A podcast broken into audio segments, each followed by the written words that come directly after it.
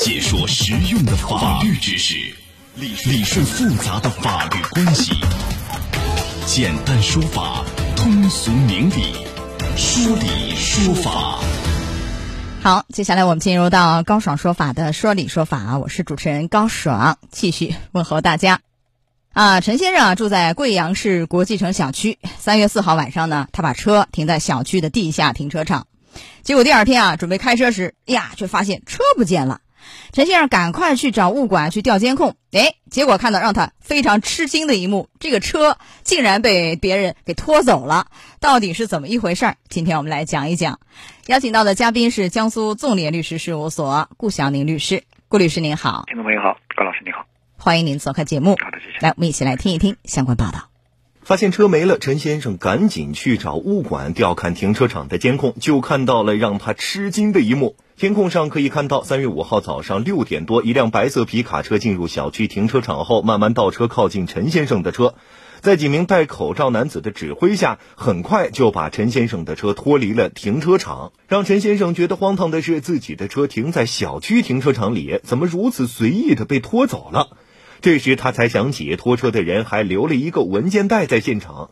陈先生查看发现，文件袋里放着的一张车辆暂时性收回告知书，告知陈先生，因为他违反合同约定，要他按时支付抵押的费用。陈先生说，因为需要用钱，几年前他在网上找了一家借贷公司，把车做了抵押，每个月他都要还款三千多元，而这次拖车也和这笔债务有关系。我把车子卖给他们啊，然后我又反过来把这车子又租回来，我自己开。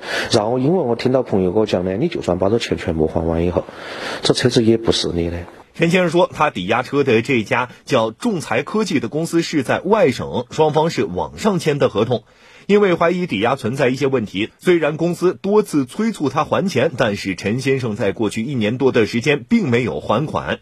让他没想到的是，对方会直接把车拖走了。我们如果把十万四给他还了，还了以后，他们这这车子不是，呃，他们又可以拿起去卖，他们就相当于是钱和车，相当于两样都不得了。来，郭律师，先问一下啊，陈先生和那家叫仲裁科技的公司有一些债务纠纷，这个按理说是应该通过通过司法途径哎起诉解决。那但是公司这样的行为，擅自又没有打官司，车就给拖走，这个行为怎么看违法吗？这个行为肯定是欠妥啊，从这上，但是呢，呃，他呢可能会提出来，这是一种自力救助行为，就我们刚才节目里面讲到的自力救助行为，就是他可能会觉得一年多一直没还款，车子已经抵押了，那么这个时候我先把它过来。同时呢，从刚才我的这个呃听到的里面说呢，他也还留了一个相关的一个说明啊，所以这里面还是有一定争议的。有一定争议，他这个自力救济啊，因为我们说你有的情况你可以，有的你不可以自力。你自力救济，你自力救济过头了，这个是要担一定责任的。担一定责任。他这个会吗？比如说面临一定的惩处、行政处罚或其他更严重的，甚至承担其他的民事责任，会不会？有可能，因为因为这个行为是不提倡的啊，就是大多数国家原则上是不允许自力救济的，但是在紧急情况下呢，法律是允许的。像我们国家在紧急情况下是允许的，这个正当防卫啊、紧急避险啊、自力救助都是可以的啊。但是它一个要看它是不是构成，是不是紧急情况。它这个叫紧急吗？嗯，这个呢，所以这里面有一定争议。也就是他如果通过法院诉讼执行了一年多不还款，他找也找不到他人，四处找，难得碰到他一个车，哎，这个时候他把他偷离了，呃，拖走了。那么这个时候还可以值得商量一下。当然，所以要具体看这个案子的情况。但是不管怎么样，这个行为肯定是不妥的。那我就想问他有没有其他的处罚，类似于这样的，会怎样处罚？呃，比如说他这个车子里面造成了里面的财财务受损啊，或者说耽误了，比如说某某先生的重大的事情啊，那他可能就会要承担这个责任。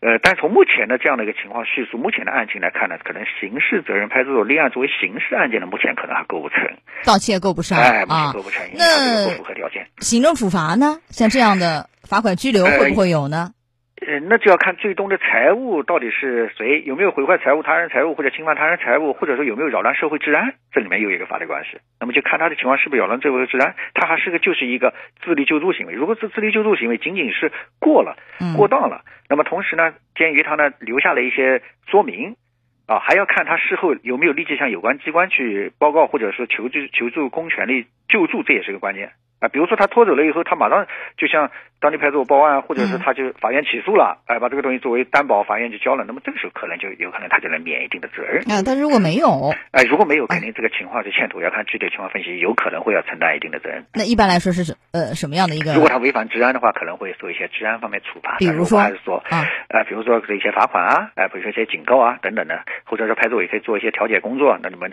呃制止他这个行为，你把车子先还回来，啊，或者怎么样，你们到法院去诉讼，嗯，啊，是有可能的。那这个罚款最高是罚多少？拘拘十五天，罚能罚多少？这样的事情，也一般不超过五天。啊，一般不超过五千，也是一样。所以你看，现在这样一个当口，陈先生就很被动了，是吧？车也这个给拖走了，对对对他应该主动维权吧？他主动维权，他是怎么办？因为也报警了，警方似乎也没有立案，对他是起诉呢？起诉起诉，的诉由是什么？把我车要回来，对方把我车拖走。因为车啊子最终在法院没有判决之前，车子应该还是他的，虽然他抵押出去了啊，只是一个抵押合同，但是呢，对方肯定认为他没有欠款，车子我现在我把你扣下来了，所以这时候最后重要的法院来算判，根据他的行为是否得当，是否要承担责任，然后你需要赔偿什么或者不赔偿，这个由法院来判。但是陈先生，当然因为之前那个就是抵押钱也没给人家，这个钱还是要给对方对不对？有过错的啊，有过错的所以有可能车能拿回来，然后钱还是要给对方，是是这样是。但是如果这个案件经过法院判，对方强制就把车就法院判了以后，他来把车拖走，似乎也不妥，应该是法院执行，应该是对不法院执行？对这样也不对。在整个案件里，物业要担责任吗？啊，物业我觉得在管理上面是有一定责任的，因为这么一个明明显的把一个车子拖走了，然后不核查一下，或者说不进行一个询问或者是留置呃制止的话，那这个还是我觉得还是在管理上那这。个担责任是民事方面赔偿。呃，民事方面的话，可能比如说你在根据物业合同规定上面，你要起到什么责任？你如果你去你你如果不当的话，你要赔偿业主什么责任？好的，来，时间关系到这儿结束我们今天的节目，感谢各位收听。高爽说法节目收听时间：首播 FM 九十三点七江苏新闻广播十五点十分到十六点，复播 AM 七零二江苏新闻综合广播二十二点三十到二十三点。想咨询法律问题和主持人高爽互动，请下载大蓝鲸 APP 到高爽的朋友圈。